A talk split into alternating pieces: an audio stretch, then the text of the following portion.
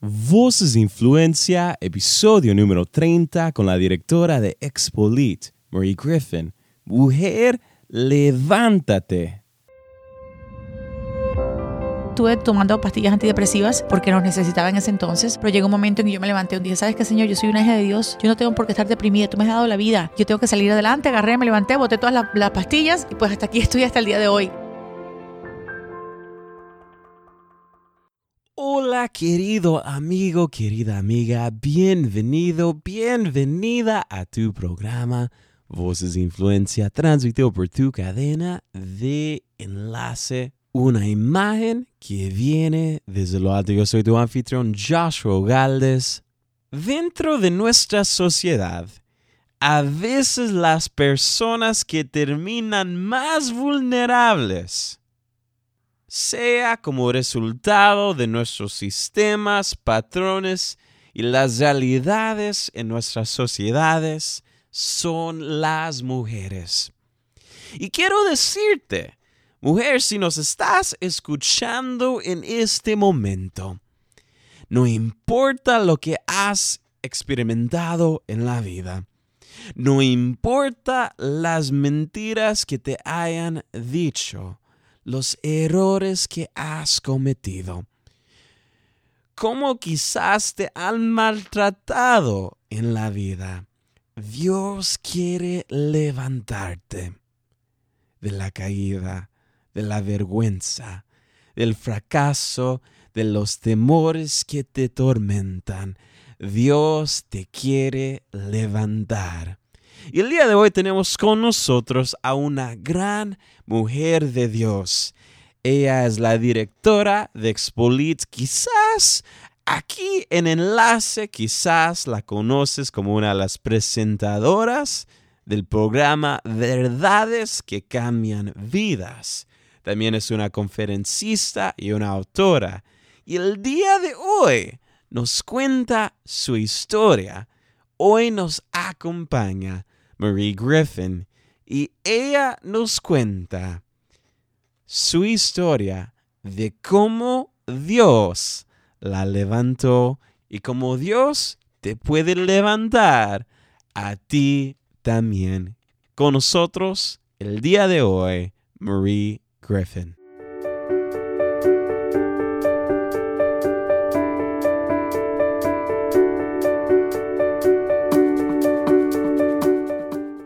Bienvenida al programa. Pues muchísimas gracias a ti por la oportunidad de estar aquí. Es un privilegio tenerte en Expolit por primera vez, así que pues estamos muy felices por eso.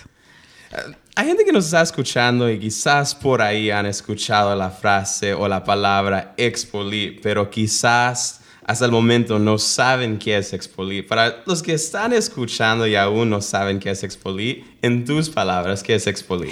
Mira, Expolit, sí es verdad, tienes razón, mucha gente ha escuchado de Expolit por muchos años, pero no sabe realmente lo que es. Piensa que es para cantantes o para autores o solo para literatura. Y realmente Expolit es la convención de literatura, música y productos cristianos más relevante de toda Iberoamérica. Durante cuatro días del evento tenemos seminarios, tenemos talleres, tenemos conciertos, tenemos un piso de exhibiciones, como te diste cuenta, con más de 450 exhibiciones de productos cristianos.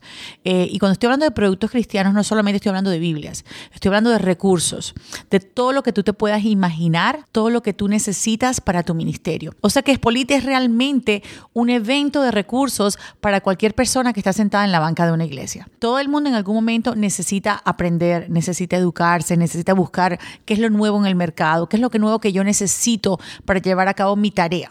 Entonces, la tarea de Expolit es poner ese recurso en tus manos. Eh, llegan más de 350 medios de comunicación. Tenemos Expo Joven, tenemos también Expo Kids, que son completos, todo, todo para niños. Así que es un evento completo para todo el mundo.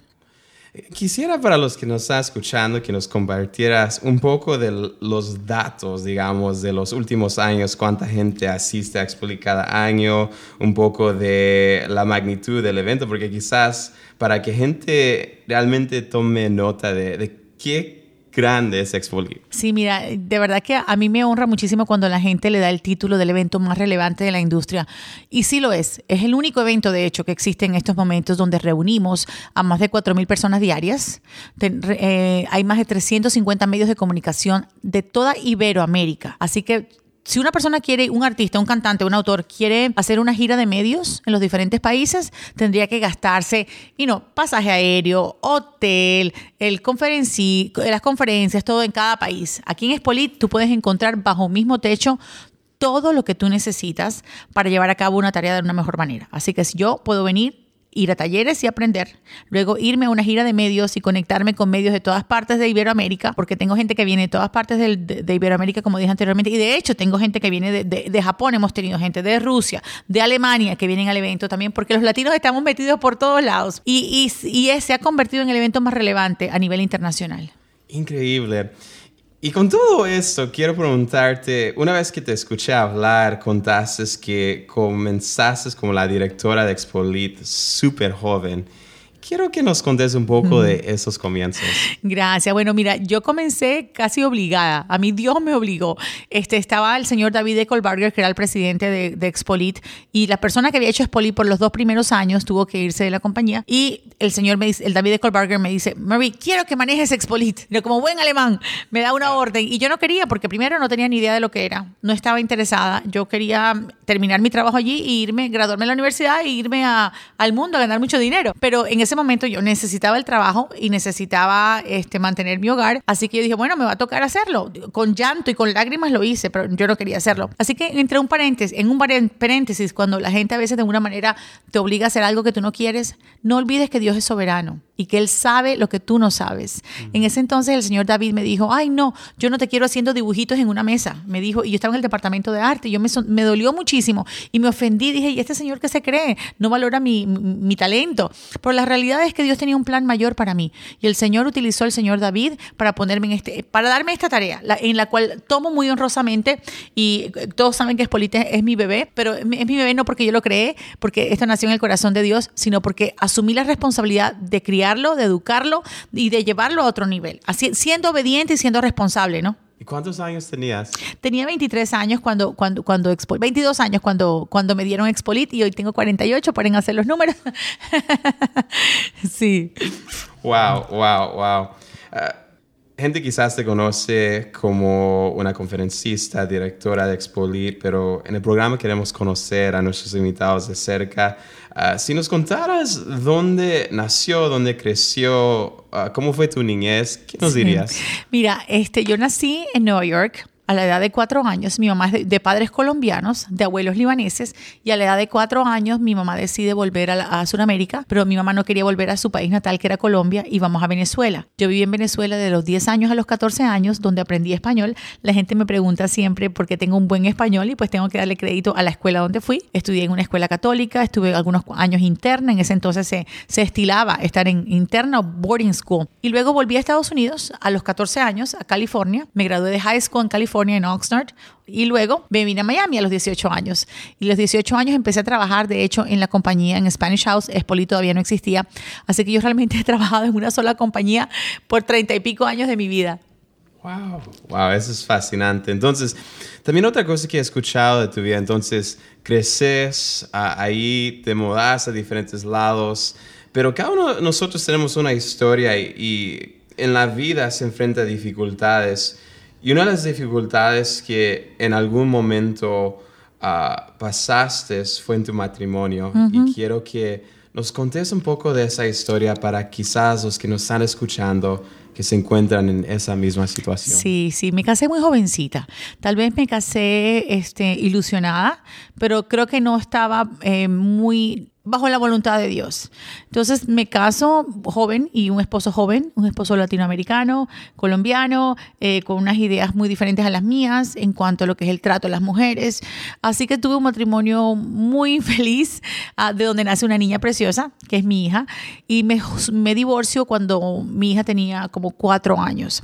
En el momento del divorcio, obviamente, ah, maltrato físico, eh, no, perdón, no maltrato físico, pero maltrato verbal. Eh, me estima y estaba por el piso, aunque la gente en Espolit me veía siempre en el escenario. Yo por dentro decía, la gente cosas que me decía mi esposo, me decía, la gente te quiere porque no te conoce. Y dice, la gente me quiere porque no me conoce. Si me conocieran de verdad, no me quisieran. Y yo me creí esa mentira. Luego me divorcio y estoy, me aíslo del mundo, porque digo, si me, va, si me conocen de verdad, no me van a querer. En ese proceso de, matrimonio también perdí varios bebés. Eh, eh, y no, fueron tantas cosas que, que, me pasaron como mujer. Luego me separo, luego me divorcio, entré en una depresión, eh, estuve nueve meses, bajé a 92 libras eh, y estuve, no me da pena decirlo, estuve tomando pastillas antidepresivas porque los necesitaba en ese entonces, pero llegó un momento en que yo me levanté y dije, ¿sabes qué, Señor? Yo soy una hija de Dios, yo no tengo por qué estar deprimida, tú me has dado la vida, yo tengo que salir adelante, agarré, me levanté, boté todas las, pastillas y pues hasta aquí estoy hasta el día de hoy. Pero en ese proceso estuve sola 17 años, criando a mi hija eh, sola, en esos, en esos procesos de depresiones, de altos, de bajos, de no saber hacia dónde ir, de, de, de, también que la gente te ve sola o los hombres, caballeros te ven sola y piensan que están ahí todos dispuestos a hacerte los favores que, que tú necesitas. Así que fue un, tiempo muy difícil. Perdí amistades cuando me divorcié, ya, ya yo era como un liability, como que algunas amistades ya no querían estar conmigo porque imagínate, yo era una mujer joven, algunos piensan que, que, no, que, you que no soy tan bad looking y entonces no, amigas ya no me invitaban. O sea que fue un tiempo de soledad muy grande. Pero luego en su misericordia, después de 17 años, Dios me permite conocer a mi esposo, quien hoy en día es mi esposo y estoy felizmente casada. Así que le doy gracias a Dios, soy abuela, tengo ya un nieto precioso, tengo una hija hermosa y le doy gracias a Dios porque también me ha permitido trabajar en este ministerio en el cual estoy ahorita. En la iglesia de hoy yo creo que a veces hay un gran hueco en lo que es ministración a las mamás solteras, a las mujeres divorciadas y para los pastores que nos están escuchando, para esas mujeres que quizás se acaban de, el esposo se fue de la casa o quizás se encuentran esperando, ¿qué les dirías? A esas mujeres y también a los pastores. Mira, la realidad es que cuando una mujer joven se divorcia, inmediatamente se convierte en un peligro para la iglesia. O por lo menos eso es lo que la iglesia cree. Esta es la divorciada. Entonces, las amigas casadas no quieren que la divorciada esté por ahí porque tienen temor de que le vaya a quitar el marido. Pero eso no es así. Y los pastores lo, tienen al grupo alejado. Pero la realidad es que la mujer sola, la mujer divorciada, tiene una gran necesidad. Primero, de amistades. Y yo te digo porque yo perdí amistades, amigas que eran casadas, que tenían grupos y luego ya no me invitaron más. Entonces yo te digo a ti, que me estás escuchando, si tú tienes una amiga que se ha divorciado, que está sola, no la dejes sola tampoco. Está con ella dentro de los límites que nos permite obviamente la confianza. Yo no te estoy diciendo que la metas en tu casa, pero que seamos conscientes de esa soledad, de esa amiga. Yo recuerdo que yo salía de la iglesia y ya mis amigas no me invitaban y yo me sentaba en un árbol a llorar, sola, sola, sola, porque ya no tenía nadie, no tenía amigas solteras, porque yo, yo, yo, vivía, todas mis amigas eran casadas, nadie pensaba que yo necesitaba nada. Y recuerdo un día que, que eh, se me estaba inundando la casa, salgo a Walmart y veo que tengo una llanta pinchada y tengo a mi hija con fiebre dentro de la casa. Yo lo que hice fue sentarme a llorar, a llorar de tristeza. Es decir, yo no tengo a nadie que venga y me, y, me rescate. Y, no era porque no tuviera gente conocida. he tenido mucha gente conocida, pero creo que las personas que me pudieran haber dado la mano y pudieran haberme eh, eh, hecho sentir eh, más apoyada no se concientizaron. Yo no creo que lo hicieron a propósito, esa es la realidad, pero no se concientizaron de que había una necesidad. Así que sí es importante que las iglesias establezcan un grupo para mujeres solas. No me gusta la palabra divorciada, mm. porque la palabra divorciada es como que de segunda clase, mm. como que ya nadie te quiso, sino mamás o mujeres solas que necesitan ayuda, que necesitan alguien que te ayude a cambiar el caucho, que te, que te diga cómo cambiar el aceite, esas cosas que tú no estabas preparada. Y un grupo de mujeres que se unan también a ellas para, para hacer ayuda, para hacer, para hacer apoyo. Así que si tú me estás escuchando y eres, una, y eres una mujer sola, yo te estimulo a que busques, a que dejes ese paso y agruparte con otras mujeres solas que están viviendo lo mismo que tú para que juntas puedan ayudarse y sobrepasar, tú sabes, las tristezas del día a día. Porque realmente, si lo podemos ver, no es tan grave la cosa, como, como, como a veces nosotros la, pintamos. Y si tú eres una mujer casada o eres líder en la iglesia o un pastor que me está escuchando, pues alguien tome la iniciativa de crear una, mm, grupos especialmente dedicados a mujeres solas y a proveerles la ayuda y los servicios que necesitan.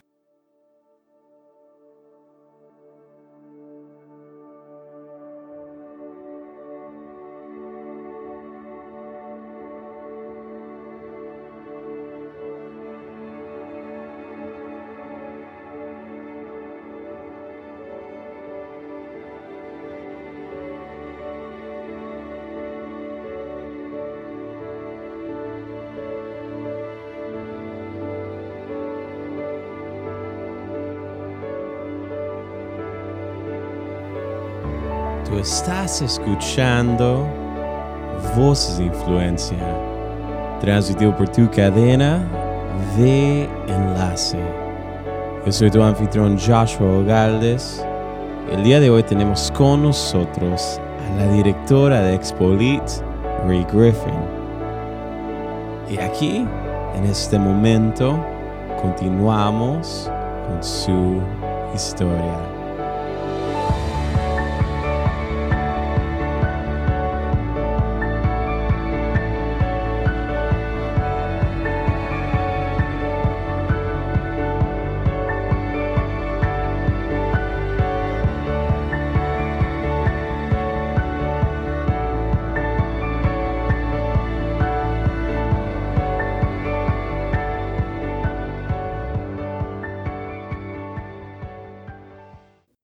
Eres una mujer que, como hemos visto, dirige algo que impacta a miles y miles de personas.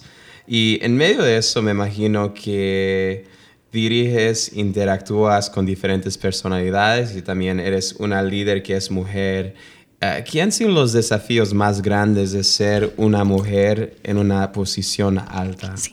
Yo creo que en ese proceso ha habido varios desafíos. El primer desafío que tuve cuando comencé era, era muy joven. La gente tenía en poco mi juventud y no me respetaban. Y a veces decía, ay, ¿quién está haciendo Espolita? Esa chiquita que no sabe nada, esa, esa jovencita. Y, y la gente me lo venía a contar. Y yo, pues, cuando la gente me decía que, que este o el otro, líderes muy conocidos hoy en día que son mis amigos y a quien quiero mucho, me, me, me decían, no, él dijo, Fulanito dijo esto, Fulanito dijo lo otro. Y cuando me decían eso, dijo que tú eras joven, que no sabías nada, yo tenía que aceptarlo. No soy, soy joven y no sé nada, pero yo voy a aprender. Y no podía permitir que esas palabras eh, me frenaran para el plan que Dios tenía para mí. Mi primer reto fue, de una manera u otra, mostrar a la gente que yo tenía una tarea que hacer, que yo no estaba aquí porque yo quería, sino que Dios me había encomendado algo y de alguna manera em, eh, hacer cuando digo respetar mi autoridad, no lo digo imponer mi autoridad, sino que la gente no tuviese en menos mi edad y, que me estuvieran viendo más bien por mis cualidades, por mi profesionalismo y por los resultados. Y a veces es difícil ver un poco más allá. Cuando ves una jovencita de 23 años, como yo, chiquita, flaquita, bajita, eso es lo que tú ves, pero tú no, no estás viendo que soy una mujer profesional, que soy una mujer que me voy a esmerar en hacer todo lo que yo puedo. Entonces yo quería que me vieran por esa parte, por, lo que, por, la tarea que Dios me había, me había encomendado. Luego, obviamente, me divorcio. Ese es otro reto que tengo que superar, porque estoy en una industria donde eso no existe, donde la mayoría de las personas en ese entonces con las cuales yo me codeaba y me rodeaba eran parejas, eran tenía que viajar con caballeros que estaban casados, eh, eh, con esposas maravillosas. Entonces yo era la única soltera del paseo y la gente me miraba medio raro. Entonces, eh, en alguna oportunidad, algunos compañeros de trabajo hacían tan obvio su deseo de cuidarse al lado mío que me hacían sentir incómoda. No sé si me estoy explicando bien. Y yo sé que tal vez ellos lo hacían porque ellos tienen sus gigantes y cada uno tiene que lidiar con los suyos, pero creo que también tenemos que ser prudentes, porque si en, ningún momento mi, intención era nada de eso, sino por el contrario, era servir y, hacer lo que, la tarea que Dios me ha dado. Ese fue otro reto, el estar sola y superarlo y que la gente también no me viera como una amenaza, sino que yo soy un, un trabajador igual como cualquier otro, simplemente que me, tengo el pelo largo y me pinto los labios, pero a nivel profesional todos estamos haciendo lo mismo. Luego ser mamá sola, ese ha sido un reto grande, de poder este, criar a mi hija sola. Ah, probablemente el reto más grande que he tenido ha sido ese, porque los demás siempre he tenido gente que me ha ayudado. Pero Stephanie es la única responsabilidad que tengo en la vida, es ser, ser, mamá. Y ese fue un reto fuerte. Eh, pero Dios siempre me dio estrategias, me dio mucho amor, me dio paciencia, me dio sabiduría, me dio creatividad para educarla. Y hoy en día es una, una mamá maravillosa, a, su bebé excelente hija también.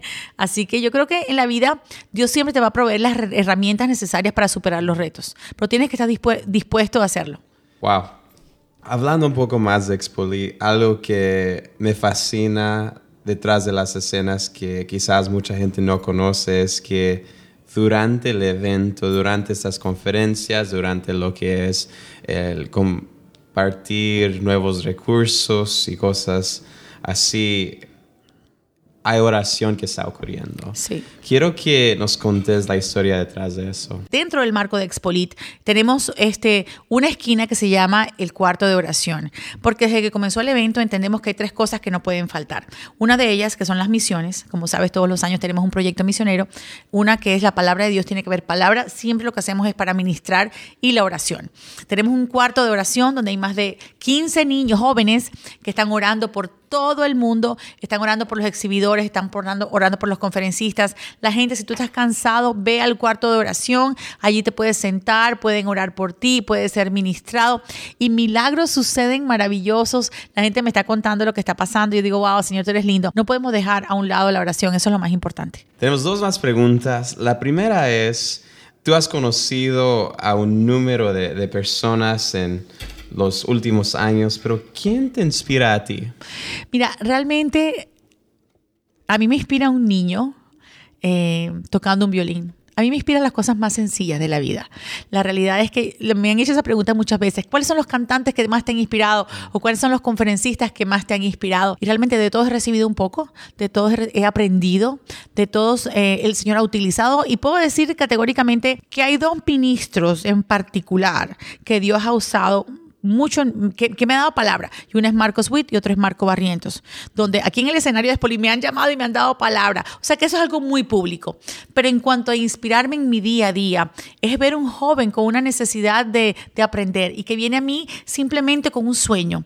Esas cosas me inspiran a seguir adelante. aquí tengo en Espolita este año niños eh, que están, una orquesta pequeña, niños con autismo, niños que tienen síndromes, niños que tienen discapacidades y están aquí con la orquesta maravillosa. Ver eso me inspira. La necesidad de la iglesia me inspira. Me inspira ver este, nuestra tarea y lo que tenemos que hacer nosotros para que la palabra se, lleve, no es solamente a través de un libro, sino a través de un acto, un simple acto de generosidad. Eso me inspira.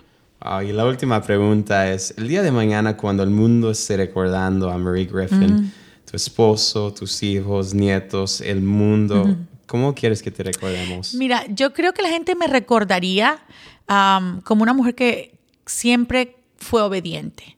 Este, yo no tengo una preferencia de que cómo quisieran que me recordaran, pero sí siento que si hay algo en mi vida que ha sido constante, ha sido que mi deseo de obedecer al Señor es palpable. Y todo lo que yo he logrado y todo lo que he conseguido y todos los títulos maravillosos que me han dado y todos los premios que me han reconocido, los tomo como una experiencia de humildad, eh, como, como, un recordatorio de que tengo una responsabilidad y creo y quisiera que la gente supiera que eso es el resultado solamente de la obediencia. Y otra cosa que, que no, querí, no quisiera que, que, que, me recordaran como una mujer que, que el orgullo la superó, porque a veces nosotros nos dejamos, em, nos enorgullecemos cuando tenemos tanto éxito y tanto crédito y tantos premios y tantas fotos y tantos reconocimientos. Pienso que como creyentes eh, el orgullo no tiene lugar porque yo puedo estar hoy aquí, mañana puedo estar haciendo hamburguesas, así que siempre es importante recordar de dónde venimos, de dónde nos sacó el Señor y para qué estamos aquí. Y hay momentos donde el Señor me ha recordado, hija mía, tú estás llevando a cabo mi tarea, no es tuya.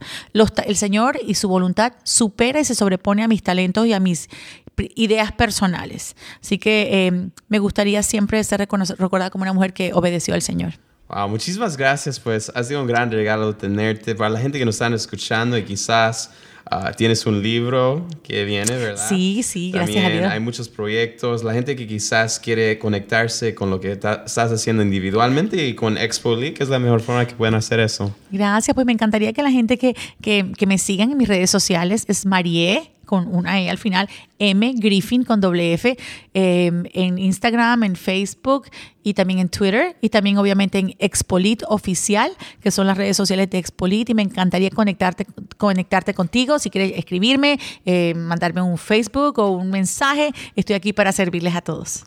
Muchísimas gracias. Que Dios te bendiga. Qué regalo poder tener con nosotros a la directora de Expolit, Marie Griffin. Aquí en este momento les compartimos un segmento cortito de lo que va a ser nuestro próximo episodio con el poeta del cielo, Julio Portillo. Yo, yo cierto, voy creciendo y hoy por hoy el Señor me ha permitido tener un alcance muy grande, 4.5 millones de seguidores a nivel mundial. pero espero que se levante un colombiano, un estadounidense, un mexicano, un hondureño, que diga yo también puedo y quiero en el nombre de Jesús. Porque cuando ya esté viejito, ya no lo voy a poder llegar a los de 12. Entonces necesito uno de 22, de 20, que se levante y que le hable a los de 12. Ese legado que queremos compartir, tenemos que empezar a, a programarlo, trabajar con los adolescentes, así que la santidad, la pureza, en no vivir relaciones con fornicación, todo eso, ¿no? Lo que queremos compartir es que podemos vivir con Cristo contentos, felices, alegres, sin todo aquello que el mundo nos está ofreciendo.